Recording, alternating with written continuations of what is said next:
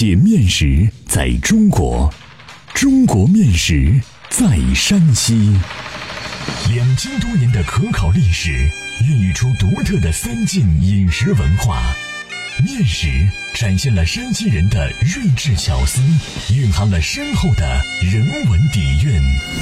道不尽的面食文化，说不完的舌尖美味。百集系列广播节目《山西面道》第四十六集：元宵本土化了的外来面食。作者：赵梦天，播讲：高原。每年农历正月十五是我国汉族传统节日元宵节，也称上元节。按民间习俗，这天白天有舞龙舞狮、跑旱船、踩高跷、扭秧歌等百戏活动；夜晚则有燃灯放焰、赏月猜谜、共食元宵等内容。是时灯月交辉，游人如织，热闹非凡。正如宋代词人辛弃疾《元夕》所云：“东风夜放花千树，更吹落星如雨。宝马雕车香满路，凤箫声动，玉壶光转，一夜鱼龙舞。蝶儿雪柳黄金柳，笑语盈盈暗香去。众里寻他千百度，蓦然回首，那人却在灯火阑珊处。”山西人过元宵节不仅要闹红火，也有主食元宵的习俗。但说其源头是向别人学的，向谁学的？向楚国人学的。有史为证：春秋末，楚昭王复国，归途中经过长江，见有物浮于江面，色白而微黄，内中有红如胭脂的瓤，味道甜美。众人不知此为何物，楚昭王派人去请教孔子。孔子说：“此扶贫果也，得之者主复兴之兆。”后楚昭王就命手下人用面仿制此果，并用山楂做成红色的馅儿，包入其内煮而食之。这应该是最早的元宵了。关于元宵节吃元宵的最早记载见于宋代，当时称元宵为“福元子”、“元子”、“乳糖元子”和“糖元”。从《平原序稿》《岁时广记》《大明一统赋》等史料的记载看，元宵作为欢度元宵节的应时食品，是从宋朝开始的。元宵又名汤圆，这是袁世凯给起的。原因是这样的：袁世凯复辟帝制美梦不能成真，终日烦恼。一日，他的姨太太说要吃元宵，话刚出口就被袁世凯打了一耳光。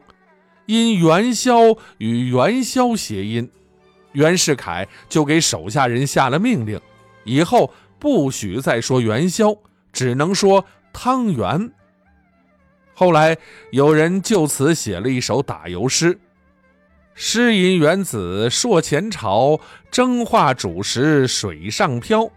红线当年传禁令，沿街不许喊元宵。”不过山西人那时因阎锡山当政山西，不大买袁世凯的账，仍叫元宵。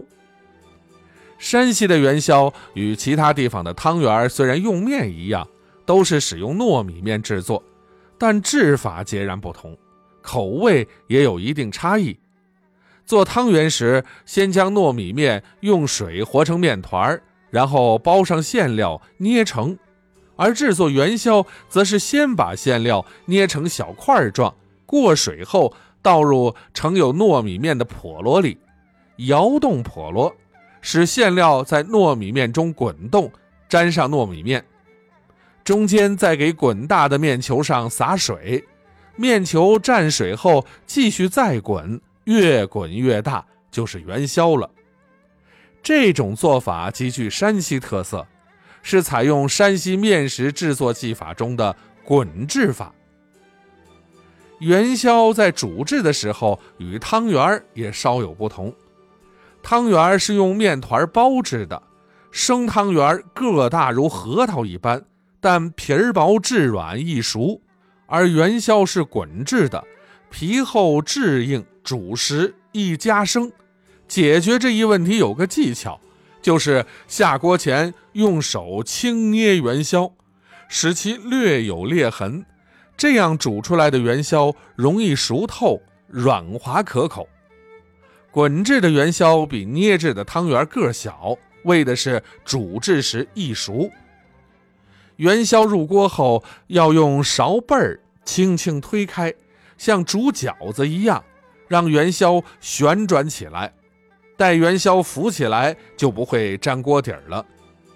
煮元宵要先武火后文火，这样煮出的元宵软糯劲道，香甜可口。